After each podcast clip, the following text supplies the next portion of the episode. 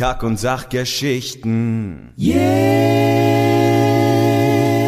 Und zwar verfolge ich die Hypothese, dass das Teletubbyland ein Bootcamp für außerirdische Invasoren ist.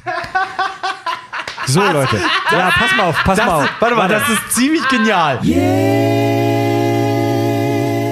Da körperliche Liebe zwischen Stieren und Menschen nicht ganz so einfach ist, hat Persephone und auch Minos Daedalus, den großen Architekten, gebeten, eine Stierattrappe zu bauen, in der äh, Pasiphae sich reinhocken kann, Geschlechtsteil präsentierend, aber halt dabei aussieht wie eine, äh, wie eine Kuh. Das ist so er, hat, sick. er hat ein Begattungsgestell gebaut. Das ist Ja. so sick. Und der Stier ist halt drauf reingefallen, hat die dann, naja, ich sag mal so, die Wünsche würden, wurden erfüllt beiderseits.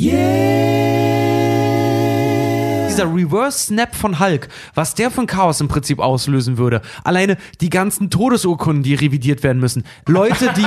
Äh, Leute, Leute, Ja, die, Thanos hatte Die recht. ganze Bürokratie. Ja, Ey, und was die ist haben zum neu Beispiel geheiratet, neue Kinder Ganz gekriegt. genau, da was ist mit Leuten, deren prügelnder Partner halt irgendwie in Staub und Asche äh, weg ist, die haben sich neu verliebt, die haben sich neu gefunden, die führen das glücklichste Leben aller Zeiten und plötzlich kommen die alten Partner wieder zurück. Ja, ja. Dass die die Leute zurückgeholt haben, ist eigentlich pures Chaos. Kack- und Sachgeschichten.